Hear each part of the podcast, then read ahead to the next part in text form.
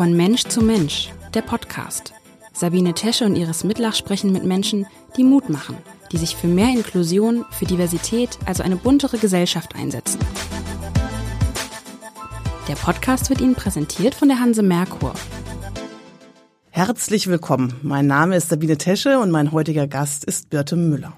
Sie ist Buchautorin und Illustratorin und schreibt regelmäßig Kolumnen über ihr turbulentes Familienleben mit ihrer Tochter Olivia und ihrem sehr lebhaften Sohn Willi, der das Down-Syndrom hat. Hallo, Frau Müller. Sie haben ja in vielen Büchern Willis Welt beschrieben und beschreiben Sie doch mal unseren Zuhörern, ähm, was Willi für ein Mensch ist. Also was kann er gut, was kann er nicht, was liebt er, was hasst er? Ja, hallo. äh, der Willi ist mein Sohn. Er ist jetzt schon 14 äh, Jahre alt, was ich äh, kaum glauben kann, dass er wirklich so ein großer ist. Und ich sehe ihn auch als so richtig großen Jungen. Ähm, aber man muss schon sagen, dass er überhaupt nicht vergleichbar entwickelt ist mit anderen äh, Kindern, die 14 Jahre alt sind. Aber was kann er so gut? Also was, was lieben Sie an Willi? Was ist sozusagen, was macht seinen Charakter aus? Also Willi ähm, ist ein unheimlich ehrlicher Mensch, sehr offen anderen Menschen gegenüber auch tatsächlich offen, guckt Menschen ins Gesicht, lacht Menschen direkt an, er liebt Musik über alles, ist ein großer Klassik-Fan. Also ich hätte nicht gedacht, dass ich in meinem Leben noch mal eine Oper in und auswendig äh, kann, kann ich jetzt durch Willi, der sich das da irgendwann mal ausgesucht hat.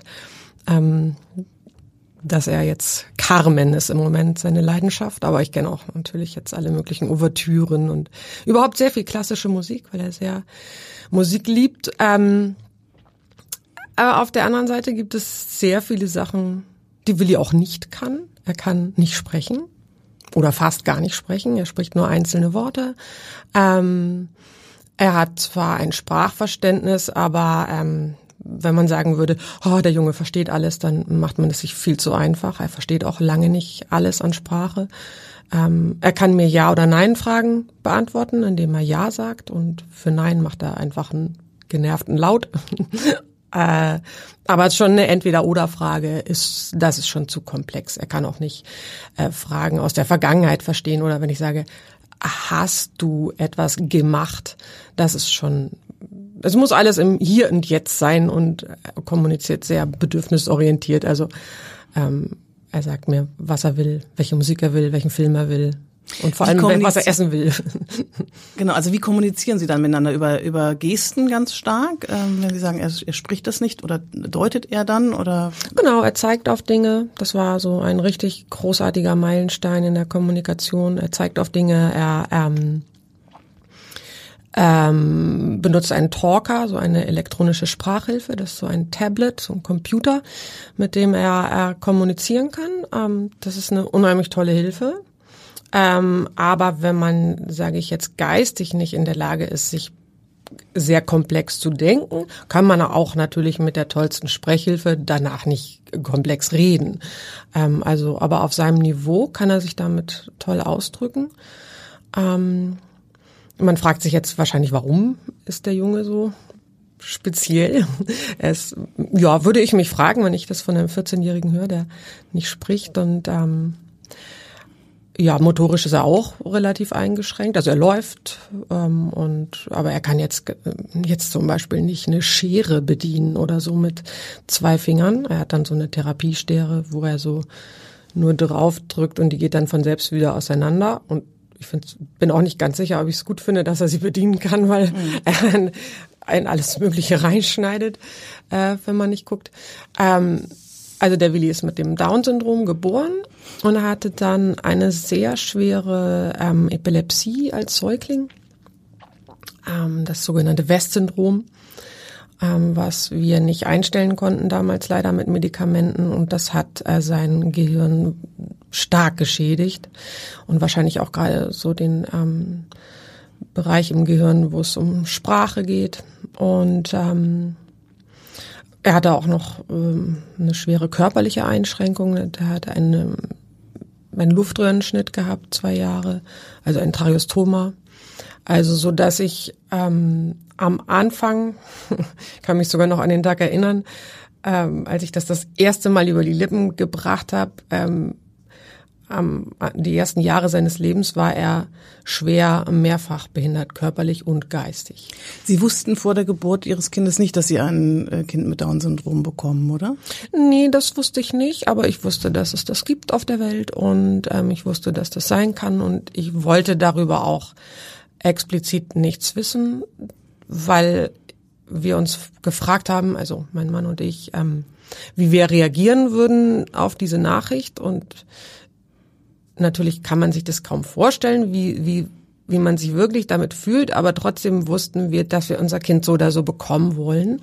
Und da war jetzt aus meiner Sicht kein Bedarf, ähm, das zu testen.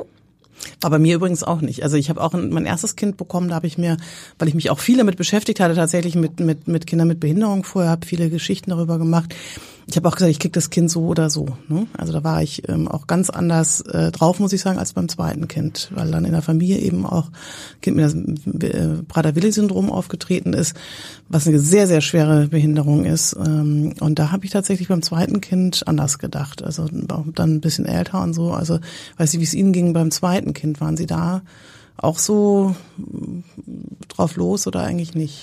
Ah, also da waren wir überhaupt nicht mehr drauf los, mhm. weil äh, wir ja nun schon ein Kind hatten, mit dem wir eigentlich praktisch das Krankenhaus noch gar nicht richtig verlassen hatten, als ich ja letztendlich ähm, ungeplant schwanger wurde. Zwei Jahre später, ne? Ja, nicht mal, ne? Also, also nee, zwei Jahre äh, jünger das Kind, genau, genau, das zweite, das Mädchen.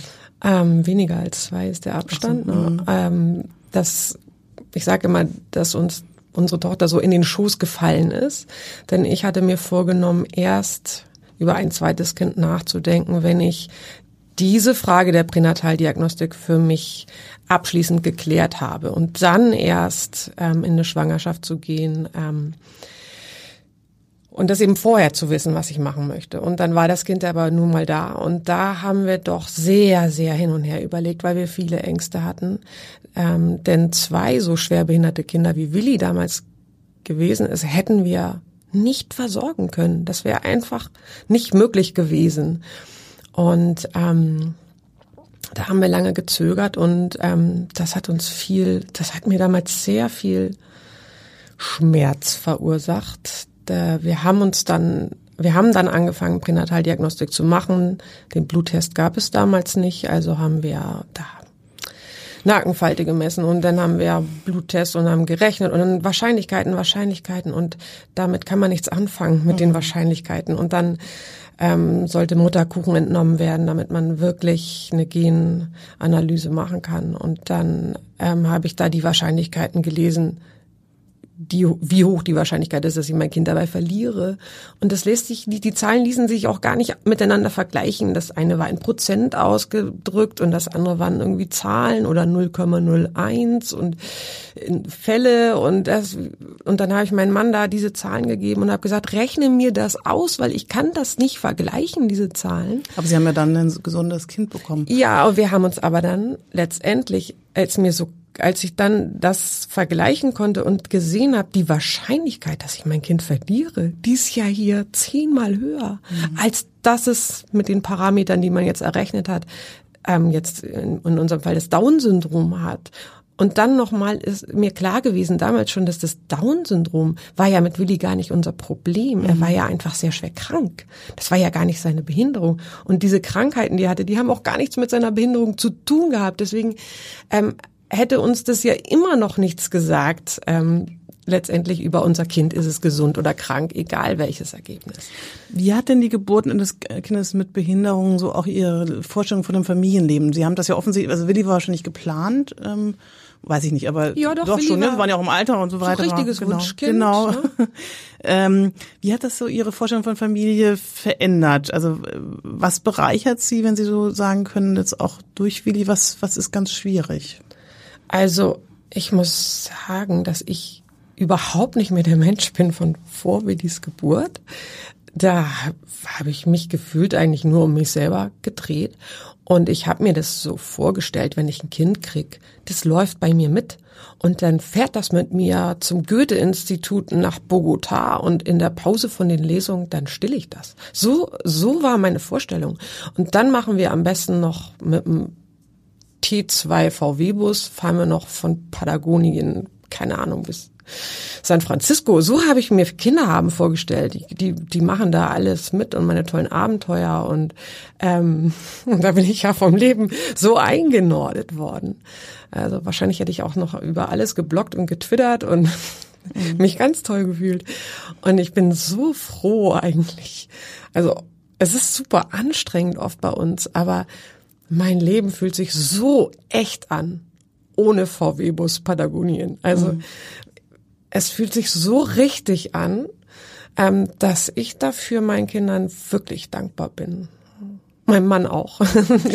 das verzichtet ja auch auf VW Bus Patagonien. Genau, wie teilen Sie sich die Erziehungsarbeit? Also oder teilen Sie sich überhaupt oder ist das eher so, dass, dass einer einen Mehranteil als der andere hat? Also Sie sind ja nach wie vor auch berufstätig ähm, und das ist ja ganz schwierig. Also ich habe durchaus in meiner Bekanntschaft unter anderem auch die Moderatorin hier, ähm, Co-Moderatorin dieses Podcasts hat ja auch ein, ein Kind mit einer schweren Behinderung und das ist, da merke ich das schon, es ist immer schwierig, weil irgendwas Unvorbereitetes kommt und dann plötzlich muss der eine hat eigentlich was vor, muss der andere einspringen wie machen Sie das bei Ihnen? Also das ist wirklich auch schwierig für mich zu arbeiten, aber es ist unheimlich wichtig für mich zu arbeiten, dass ähm, da immer nur zu Hause sein und Mutter sein und diesen undankbaren Hausarbeitsjob so ähm, der mich, bei, bei dem ich mich wirklich in Rage arbeite. Also während ich putze, bin ich die ganze Zeit sauer auf alle anderen Menschen, die bei uns bröseln irgendwie. Das ist überhaupt nicht äh, gut, mich das alles zu lange machen zu lassen. Ähm, insofern bin ich sehr froh, dass ähm, das für meinen Mann selbstverständlich ist, auch zu putzen und ähm, sich auch um die Kinder zu kümmern. Ich weiß nicht, ob das ein bisschen unfair ist, aber ich glaube, ich bin belastbarer mit den Kindern ähm, in so dafür belastet er sich sehr stark in seinem Beruf. Er ist da freier Kameramann und ähm, was die für Stunden arbeiten und nachts und dann tut's mir für ihn auch wirklich leid, wenn er nach Hause kommt und müsste sich eigentlich dringend erholen und ich fordere ein, dass er bitte ähm, Mittag kocht und nachmittags mit Willi murmelt, wenn er mal da ist. Es, das ist für ihn schon gar nicht einfach, das so hinzukriegen, glaube ich jetzt durch Corona sind wir ganz schlimm in diese Stereotypen Mann-Frau geschoben worden, denn er verdient ja deutlich mehr als ich. Und ich habe plötzlich ähm, überhaupt keine Lesung mehr machen können und auch nicht schreiben können, weil ja die Kinder zu Hause waren. Also ich weiß gar nicht, wovon die Welt immer geredet hat, im Homeoffice zu arbeiten mit seinen Kindern zu Hause. Also mit meinen Kindern geht es nicht. Meine Tochter braucht auch ähm, viel Zuwendung und sie hat zum Beispiel eine Leserechtschreibschwäche. Man kann sie nicht da hinsetzen und sagen, hier sind die Aufgaben von der Schule, mach das mal und lad das dann da hoch. Äh, völlig undenkbar. Also ich glaube, das ging ganz vielen mit ja. Kindern so. Also ich bin heilfroh, muss ich sagen, dass meine Kinder jetzt aus dem Haus gezogen dieses Jahr. Das ist wieder ein anderes Thema. Das ist auch schwer, wenn die Kinder plötzlich gar nicht mehr da sind. Aber ich könnte mir das auch kaum vorstellen. Also ich glaube, das ist gerade, wenn es kleinere Kinder sind, äh, die viel Aufmerksamkeit brauchen. Ich glaube, da war für ganz, ganz viele berufstätige Mütter und Väter die Hölle. Also das, das glaube ich schon. Und sicher mit einem Kind mit Behinderung, wenn man keine Entlastung hat, ähm, noch schwieriger.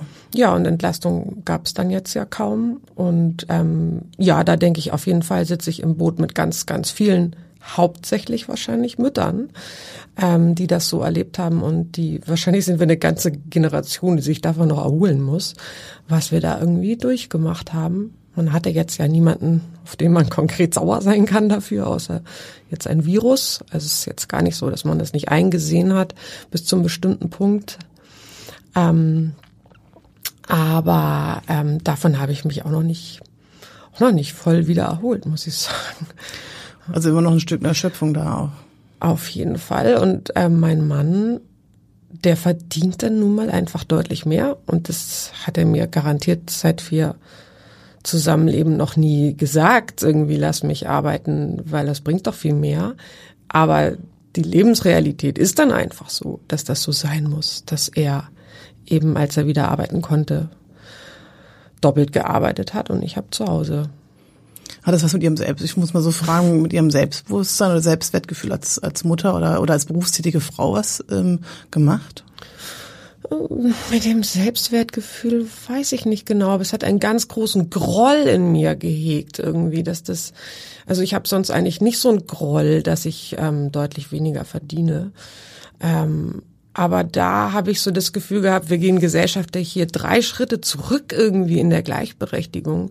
Und das, und das wurde einfach allgemein so hingenommen. Und die Mütter konnten ja auch gar nicht, ähm, wir konnten ja gar nicht auf die Straße gehen und demonstrieren oder schreien oder was, weil wir waren ja zu Hause alle eingespannt bis über alle drei Ohren und mein Mann konnte auch nicht für mich auf der Straße demonstrieren, weil der musste ja auch arbeiten. Mhm. Also, das ist grundsätzlich überhaupt, kann man da vielleicht den Bogen gut kriegen, grundsätzlich so eine, ein Problem von jetzt zum Beispiel Familien mit behinderten Kindern, die sehr belastet sind, dass es sehr schwer ist für uns auch noch Öffentlichkeitsarbeit nebenbei die ganze Zeit zu machen. Also für ihre Rechte zu kämpfen oder was meinen Sie mit Öffentlichkeitsarbeit oder auf ihre Verhältnisse aufmerksam zu machen? Ja, überhaupt wahrgenommen zu werden gesellschaftlich. Ne? Ich habe das Gefühl, dass es viele, viele Jahre eigentlich zu der Belastung, die man hat, ähm, dadurch, dass man Kinder hat, die wirklich deutlich mehr Aufwand zeitlichen und emotionalen und finanziellen Aufwand verursachen. So, da mache ich meinem Sohn natürlich keinen Vorwurf für, da kann der ja nichts für, aber dass wir auch noch, wir Familien auch noch diejenigen sind, die dafür sorgen müssen, dass das wahrgenommen wird, dass äh, man entlastet wird, Vereine gründen, in denen ähm, es Angebote gibt, irgendwie frage ich mich halt, ob das nicht eigentlich eine gesellschaftliche Aufgabe wäre. Na gut, die Gesellschaft, ähm, es gibt, sorgt ja dafür, dass es äh, Kitas gibt mit, äh, also bezahlt zumindest mit dafür, dass es Kitas gibt mit Inklusionskindern, dass es Schulen gibt mit Inklusionskindern. Vereinsarbeit ist immer, egal ob das nun im Sport oder eben für, geht ja immer um Gleichgesinnung auch vielleicht oder, oder gleiche Verhältnisse. Das ist immer eine Aufgabe von Ehrenamt. Also ich weiß nicht, ob eine Gesellschaft das übernehmen muss. Also die Gesellschaft, also ich bin immer so ein bisschen beim Hadern, mhm. muss ich selber sagen, weil ich glaube, dass, und ich verstehe verstehe das, ich sehe das auch viel. Was mich ärgert, ist, dass ähm, viele Menschen oder Eltern mit, mit Kindern mit Behinderung wahnsinnig kämpfen müssen um das, ähm, um alles Mögliche. Also es gibt eine ganze Menge, ja. was finanziert wird und gemacht wird und was angeboten wird. Aber wenn man nicht besonders hinterher ist und besonders klug dabei ist und sich besonders gut vernetzt, ist es manchmal ganz schwierig, das äh, zu erfahren und es dann auch zu bekommen. Also dieser Kampf, das finde ich schon etwas, was ärgerlich ist. Genau. Und es müssen ja genau die Menschen kämpfen, die eigentlich schon sehr erschöpft sind. Das gibt's ja in ganz vielen Bereichen. Also auch bei Menschen selber, die betroffen sind oder schwere Krankheiten haben oder so, wenn man dann hört, dass die, was die da noch für einen Papierkrieg machen müssen, wenn die niemand haben, der das für sie macht, also dann ist man so vollkommen aufgeschmissen und für uns ist es eben so, dass es eine Menge Angebote tatsächlich gibt, aber mir fehlen, fehlt oft die Kraft und es passiert, also am Anfang meiner Karriere mit einem behinderten Kind Karriere, an, am Anfang unseres Lebens mit Willi, ähm, auf jeden Fall nachdem die ganz schwere Krankenhausphase vorbei war, in der ich mich definitiv um nichts anderes als um das Leben meines Kindes kümmern konnte, um das Überleben, muss man wohl auch sagen. Ähm, da war so eine Phase, wo ich gedacht habe, also wo ich mir nicht hätte vorstellen können, dass ich auch mal sage, ich beantrage das nicht, ich habe einfach keinen Bock, da mich abzukämpfen. Ich zahle das einfach so oder ich mache es einfach nicht weil es oft so verletzend ist, mhm. dass man dafür, wie man dafür sein Recht kämpfen muss. Das ist wirklich traurig. Ich erlebe das immer wieder beim, ne, ich mache ja, leite ja noch den Verein Hamburger Abendblatt Hilft e.V. und da unterstützen wir ja ganz viele Familien mit behinderten Kindern, äh, indem wir Autos mitfinanzieren, aber eben auch Therapiegeräte, wo ich sage, also wo manche Krankenkassen es bezahlen und andere wiederum nicht. Und ich will wirklich Kämpfe ausstehen selber, ich mich damit einmische, auch mit den Krankenkassen und sage jetzt, äh, können wir da nicht irgendwie eine Form äh, finden, um, um das zu bezahlen, auch wenn es jetzt im Leistungskatalog anders aufgeführt ist oder nicht aufgeführt ist. Also ich kann das nur ein ganz kleines Stück Stück ähm, mal mit begleiten. Aber ich muss sagen, ich habe eine tiefe Bewunderung für alle, die dann tatsächlich das, diesen Kampf aufnehmen auch, weil sie dann natürlich wiederum Präzedenzfälle auch schaffen und damit auch anderen Familien wieder was ermöglichen. Von daher ist dieses, was sie zum Beispiel ja selber, es gibt ja für Kinder mit oder Familien mit äh, Down-Syndrom-Kindern dieses Kids, glaube ich. Ne? Also genau. Was ja relativ gut auch vernetzt ist äh, oder auch die mit Behinderung. Also es gibt ja eine ganze Menge Vereine, wo Eltern vielfach auch selbst eben betroffen mitkämpfen und schon manche Sachen ähm, vorgelebt haben und vielleicht dann auch Informationen darüber geben. Genau, wir tauschen uns da zum Beispiel im Kids e.V. richtig toll aus und ähm, da ist auch aus dem Verein selber sind Freizeitangebote und ähm, jede Menge Sachen entstanden, Angebote für Kinder mit Behinderung. Ähm, mit Down-Syndrom in der Regel natürlich. Ich, ehrlich gesagt bin ich gerade bisschen überfragt, wenn jemand mit einem anderen Kind käme, kann ich mir kaum vorstellen, dass sie sagen, das geht nicht. Ähm, äh, und dann kriegen wir regelmäßig ja so unser Newsletter oder eine Mail.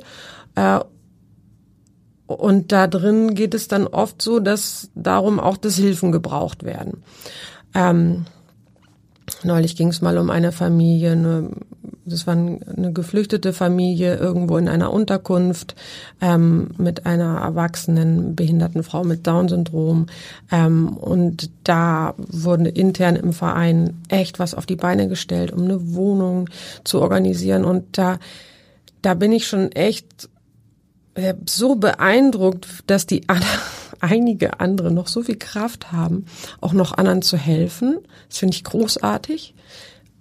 Aber irgendwie finde ich auch das falsch, dass die Betroffenen auch die praktische Hilfe wieder ähm, an die Betroffenen weitergeben müssen. Irgendwie habe ich das Gefühl, der, der Kreis für diese Frage müsste eigentlich viel größer sein und die Menschen erreichen, ähm, die eben nicht zu Hause selber schon vielleicht so belastet sind, sondern die noch Kapazitäten dafür haben. Wissen Sie, was ich meine? Kann ich gut verstehen. Das ist ja diese Ehrenamtsgeschichte dann auch. Ne? Also das ist ja in unterschiedlichen Bereichen auch. Ähm, und manche machen ja auch schon ehrenamtlich eben als nicht Betroffene was für, für Familien mit Behinderung. Ich würde vielleicht auch ganz gerne nochmal darauf zurückkommen, weil Sie ähm, ja auch selber ähm, durch Ihre Bücher, Sie haben ja relativ kurz hintereinander drei Bücher geschrieben und auch eins illustriert, Willis Welt, ähm, auch was getan haben, damit sozusagen andere Menschen verstehen, wie es in ihrem Leben so zugeht. Also ähm, der, das war ja, äh, wie gesagt, dieses Willis Welt war ja so ein, ich glaube, ein illustriertes Buch und das andere war ja eher so kurz, ich glaube, so Kolumnen und so weiter. Ne? Also, ähm, also das Bilderbuch, für was auch für Kinder gedacht ist, heißt Planet Willi. Ach ja, genau. Genau, mhm. das ist auch illustriert und das andere Willis Welt und wo ein Willi ist, ist auch ein Weg, sind beides Kolumnensammlungen. Genau, was ist so Ihr Anliegen mit diesen Büchern? Also das ist, ähm, möchten Sie da auch eine Botschaft senden? Das wäre ja vielleicht auch genau das für die ja. Leute, die, ne, also wer liest das? Ist das jetzt für, gedacht für, für Menschen mit Behinderung, die sowieso das kennen, den Alltag, oder ist es genau eben für Menschen ähm, und Familien gedacht, die, die keine Kinder haben mit oder keine Kinder mit Behinderung haben? Also mein Wunsch war immer mit diesen Kolumnen eben beide Gruppen anzusprechen. Ähm, das wo wir eben bei der Selbsthilfe waren, ähm, weil das da da knüpft es nämlich ganz genau an, das was diese Gruppen von betroffenen Familien oder überhaupt der, der Kontakt, muss ja nicht gleich eine Gruppe sein, das war damals im Krankenhaus mein erster Kontakt mit einer anderen Mutter, die auch ein Kind mit Down-Syndrom hatte. Und das hatte auch sehr schwere Atemwegsprobleme und war an der Beatmung. Und die sind dann irgendwann aus dem Krankenhaus nach Hause gegangen. Und ähm, sie besuchte mich auf der Station und sie durfte gar nicht rein. Und sie sagte zu mir durch diesen Schlitz an der Tür, sagte sie zu mir, ja, und eben war, waren wir auf dem Markt. Also sie hatte ihr Kind so im Kinderwagen. Das war schon für mich was so draußen mit, mit dem Kind so. Ähm, war schon, der war mein Kind war noch nie draußen gewesen.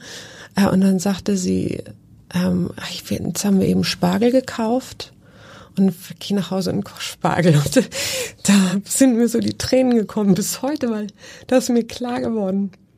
Eines Tages geht mein Leben weiter und dann koche ich Spargel. so.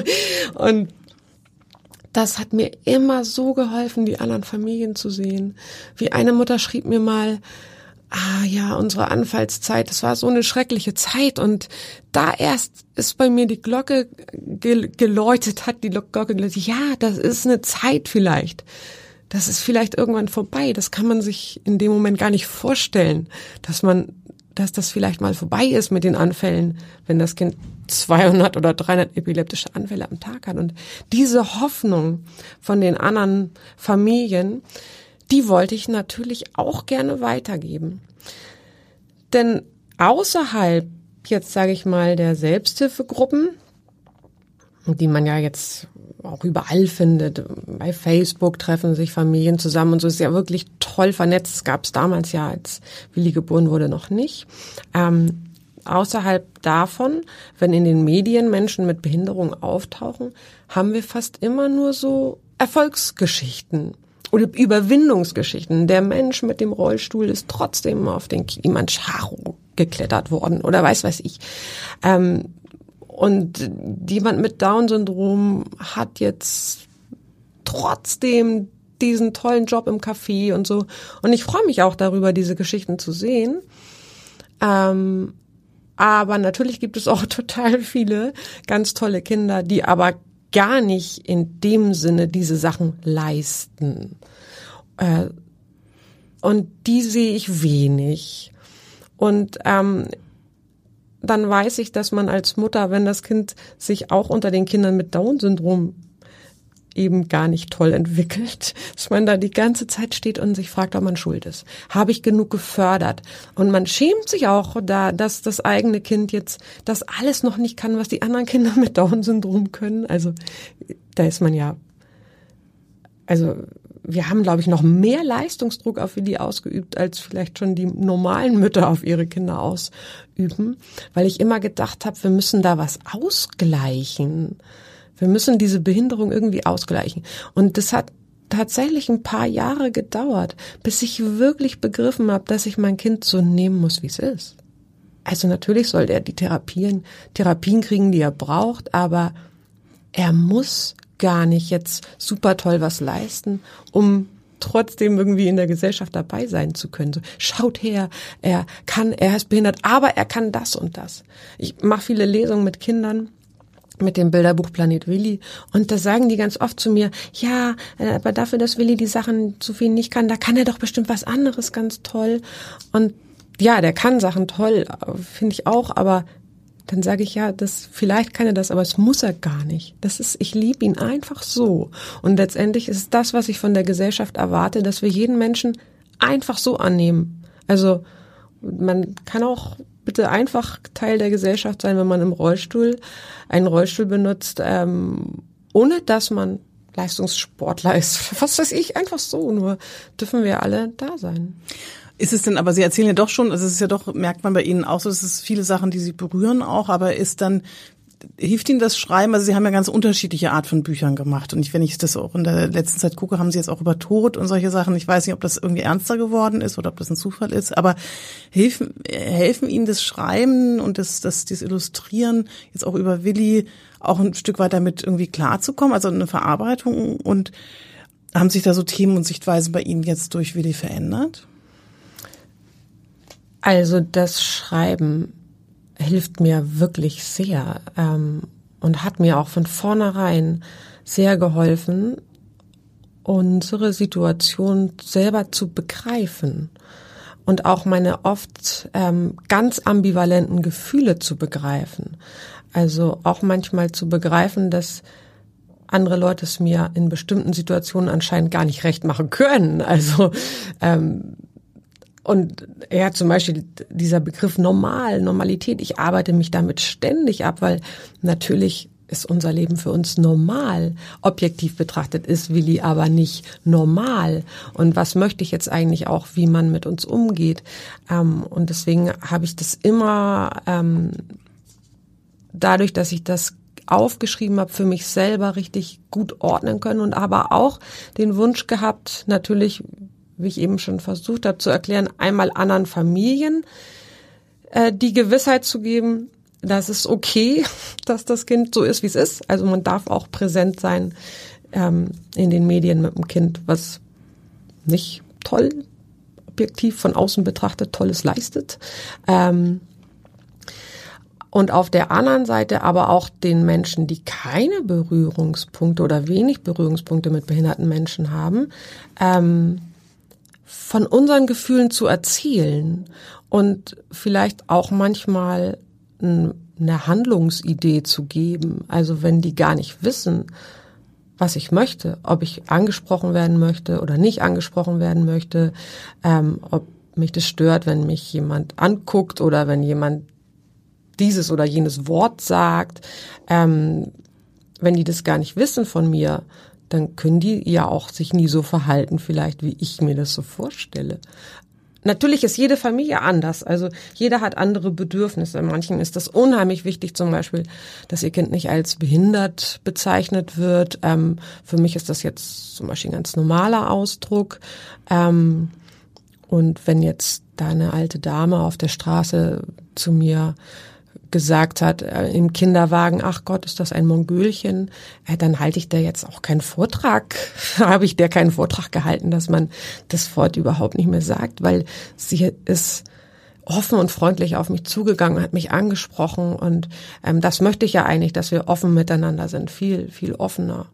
Ja, diese Toleranzgeschichte eben genau, dass man einfach, ähm, deshalb frage ich auch immer wieder, dass, dass es Menschen lieber ist, egal, auch die selber ne, für sich einstehen können, aber eben vielleicht irgendwie was Komisches im Gesicht haben oder oder wie auch immer, ähm, dass es ihnen lieber ist, darauf angesprochen zu werden, als dass die Leute ähm, sich vermeintlich höflich verhalten und wegschauen und irgendwie so. Ne? Also genau. das ist und einen Tag vielleicht gibt's auch, wo man keinen Bock hat, drauf angesprochen zu werden. Mhm. Und dann kann man auch mal vielleicht zickig sein. Also wir brauchen viel mehr Toleranz. Also das ist eigentlich ein gutes Beispiel, Toleranz dazu nehmen, gerade mit diesen Wörtern. Ich habe das Gefühl, wir halten uns manchmal so doll auf mit diesen Begriffen, auch wenn ich mit Studenten arbeite oder so, die sind so verhaftet in, in irgendwie, die, die reden mehr über die Wörter, als dass sie überhaupt in irgendeine Handlung kommen mit Menschen mit Behinderung.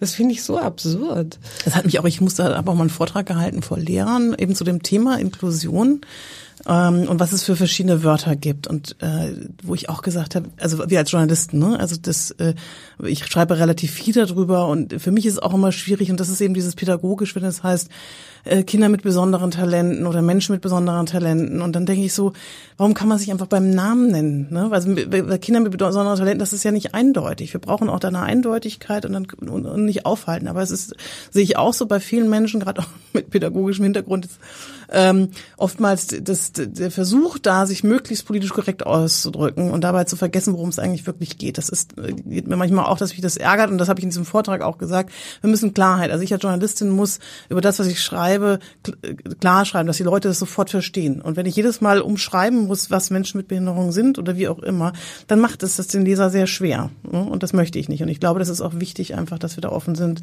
ähm, und eben äh, sagen, das sind Menschen mit Behinderung oder ich kriege ja jedes Mal eins auf den Deckel, wenn ich sage behinderte Menschen, verstehe ich einerseits, aber manchmal ist es eben ähm, kürzer und so, aber ähm, dann jetzt immer wieder versuchen, andere Worte dafür zu finden, um, um, um Behinderung zu umschreiben, finde ich ganz schwierig. Ja. ja, und es entsteht eben etwas, was wir gerade nicht wollen, nämlich Angst und Befangenheit. Ähm, das sehe ich, das erlebe ich auch manchmal, möchte jemand mit mir ins Gespräch kommen über die Behinderung von Willi und hat so eine Angst, das falsche Wort zu sagen, dass die lieber gar nichts sagen. Und das ist ja fatal. Ne? Mhm. Da erreichen wir genau das Gegenteil von dem, was wir wollen. Und ich weiß nicht, was Willi das nützen würde, wenn wir uns jetzt einen anderen Ausdruck für Behinderung ausdenken. Sollen doch die, die es als Schimpfwort benutzen sollen, die doch mal aufhören, das zu sagen. So, warum soll ich denn aufhören, das zu sagen? Ich verstehe das gar nicht. Und selbst ich muss jedes Mal überlegen, Beeinträchtigung, Behinderung, ah, das eine wird man, das eine ist man. Da muss ich so viel überlegen, dass ich überhaupt gar nicht mehr mich auf meinen Inhalt konzentrieren kann.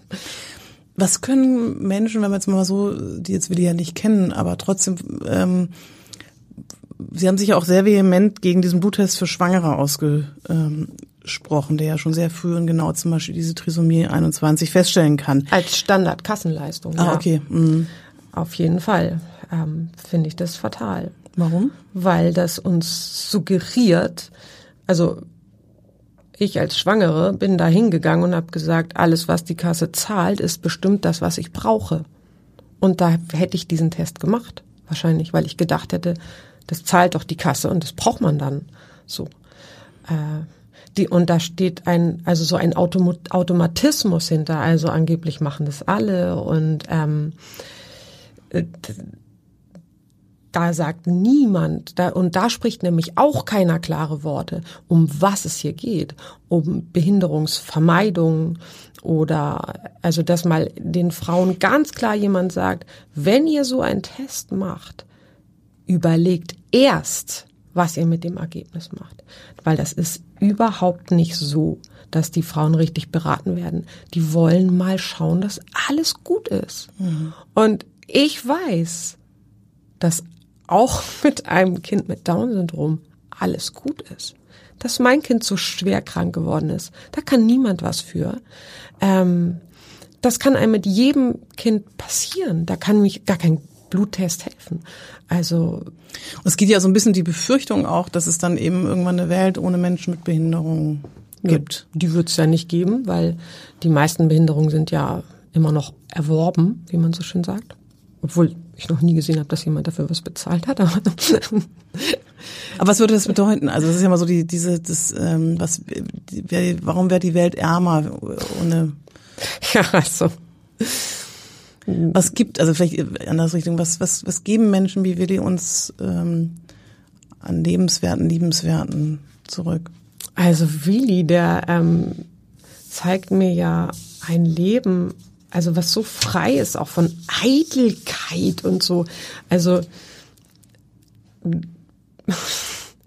also der würde nie auf die Idee kommen, seine Pizza erstmal zu posten, weil sie sonst nichts wert ist, sondern für den ist das das wahre, richtige Gut ist immer im Sein und im Handeln und nie in diesem ganzen Schein und nicht in diese, er beurteilt auch nie Menschen. Und ich glaube, das sind so Sachen, an denen wir wirklich, das sind so Punkte, wo wir richtig als Gesellschaft erkranken. Also, dass wir gar nicht so mehr uns auf das richtige Leben konzentrieren, weil wir uns ständig bewerten und vergleichen und äh, und wenn wir keine Menschen mit Behinderung haben, dann sind wir so viel ärmer. Also das ist wirklich, alles redet von Toleranz und von Diversität.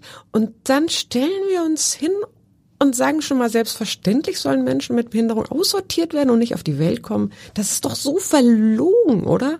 Das ist doch, das schließt sich doch total aus. Eigentlich müssten wir genau in die andere Richtung gehen und den Müttern, jeder Mutter Mut machen, ihr Kind so anzunehmen, wie es ist und nicht, dass wir von vornherein wollen, dass alle in diese Standards passen. Und wir werden da nie reinpassen. Oder so hätte ich, oder gibt es irgendwann noch mal einen Gentest auf Leserechtschreibschwäche? Dann hätte ich jetzt auch noch meine Tochter abtreiben können, natürlich, die ein wirklich auch so ein toller, so ein tolles Kind ist, so ein toller Mensch, auf den diese Welt kann überhaupt nicht auf sie verzichten. So. Und auf Willi auch nicht. Wie ist denn das jetzt? Also Sie äh, haben auch geschrieben, wir haben auch ein Essay geschrieben, den man jetzt auch danach lesen kann.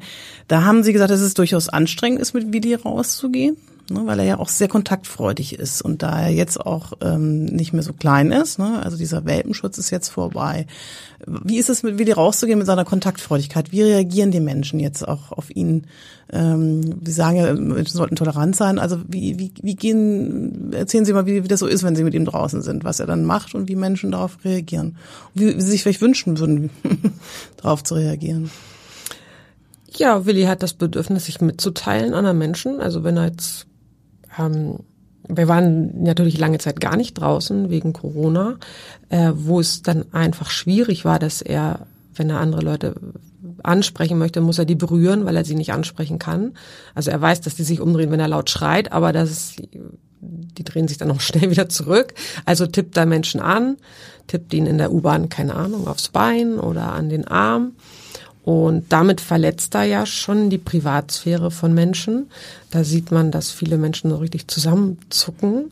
Ähm, und dann stehe ich immer so vor dem Punkt, wessen Rechte war ich jetzt hier wie weit? Also da gucke ich die Gesichter der Menschen an, kriegen die Angst. Ähm, dann versuche ich gleich einzugreifen. Sehen die entspannt aus, dann versuche ich die einfach mal machen zu lassen. Weil Willi will jetzt ja mit 14 und auch mit 12 schon wollte er das nicht mehr, dass ich die ganze Zeit in der U-Bahn neben ihm sitze und genau guck, was er da genau mit allem oder was er auch macht. Also das will man dann einfach nicht mehr, dass Mama auf jeden jede Bewegung und jedes Geräusch guckt und die kommentiert und sagt nicht so laut und dies und jenes nicht, setzt er sich woanders hin. Und dann muss ich halt immer mal gucken, wen muss ich retten, wer schafft's alleine durch die Situation. Und ich find's immer hart, wenn wir die Menschen anspricht und sie ignorieren ihn komplett.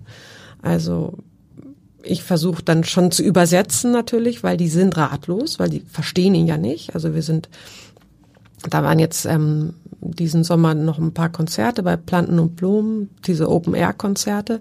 Das war ein ganz fester, wichtiger Freizeitort für Willi, Sonntagnachmittag bei Planten und Blumen vor der Bühne. Ähm, ganz hart für uns, dass das alles weggefallen ist, solche öffentlichen Veranstaltungen. Ähm, und äh, da waren jetzt zwei Konzerte, zu denen wir gefahren sind. Und Willi war einfach so glücklich und so begeistert und er wollte danach jedem erzählen, dass er da jetzt Posaunen gesehen hat äh, auf der Bühne und hat jeden, dem wir im Park begegnet sind, angetippt und dann so eine Gebärde gemacht, wie eine Posaune. Und dann ähm, rufe ich halt rüber so, ja, Willi erzählt, dass er gerade ein Konzert gesehen hat, da waren Posaunen und jetzt muss dieser andere Mensch gar nichts anderes machen als ah, freundlich zu nicken und zu sagen, ja, das ist ja toll und dann kann der weitergehen und dann sind wir alle glücklich. Mhm. So, aber es ist das ist für manche Menschen schon echt zu viel so. Also ich muss ich auch gerade sagen, dass wir in klassischen Konzerten, Sie haben auch mal einen wunderbaren Artikel bei uns veröffentlicht, das auf der Seite von Mensch zu Mensch im Abendblatt, ähm, über, ich glaube, es war das Weihnachtsoratorium, wo Sie mhm. mit äh, Willi waren ähm, und wo er eben auch gestört hat, insoweit, dass er eben immer aufgesprungen ist und gesungen und sowas hat und Sie mit sich gehadert haben. Kann man das oder kann man das nicht? Ist das zuzumuten oder ist es nicht zuzumuten? Ähm, das weiß ich noch. Da sind sie so, äh, einerseits hat, ne, wollen die Leute ja gerne das auch genießen, andererseits ähm, hat auch Willi ein Recht ähm, darauf, klassische Musik zu erleben. Wie sind Sie da jetzt bei? Äh, das ist eine ganze Weile her, dass Sie das geschrieben haben. Wie sehen Sie das? Das ist immer ein ganz schmaler Grad zwischen wie viel kann ich meiner Gesellschaft, meiner Umwelt zumuten an Störung. Und auf der anderen Seite wiederum möchte ich ihnen auch was abgeben davon, zu erleben, wie begeistert ein Mensch von Musik sein kann. Also, und dass man auch zu Bach tanzen kann. Also, und ich meine, das Weihnachtsoratorium, da heißt es ja auch zu frohlocken. Und da denke ich auch, da gibt's auch noch so ein bei meinen mit, bei manchen Mitmenschen ein bisschen Spektrum sich locker zu machen und auch zu lernen und auch mal zu sehen, so, ja, der jauchzt und frohlockt wirklich. Also es ist jetzt nicht nur, da macht ja nicht nur einer Lärm, sondern da lebt einer Musik und dann denke ich auch so, das ist doch eine Freude, die ich auch mit den anderen teilen möchte, denke ich so, da haben alle was von. So, aber es schränkt auch immer wieder andere Leute ein jetzt bei diesen Konzerten unter Corona-Bedingungen, also da habe ich dann jetzt nach zwei Konzerten sehen müssen, da sind wir raus.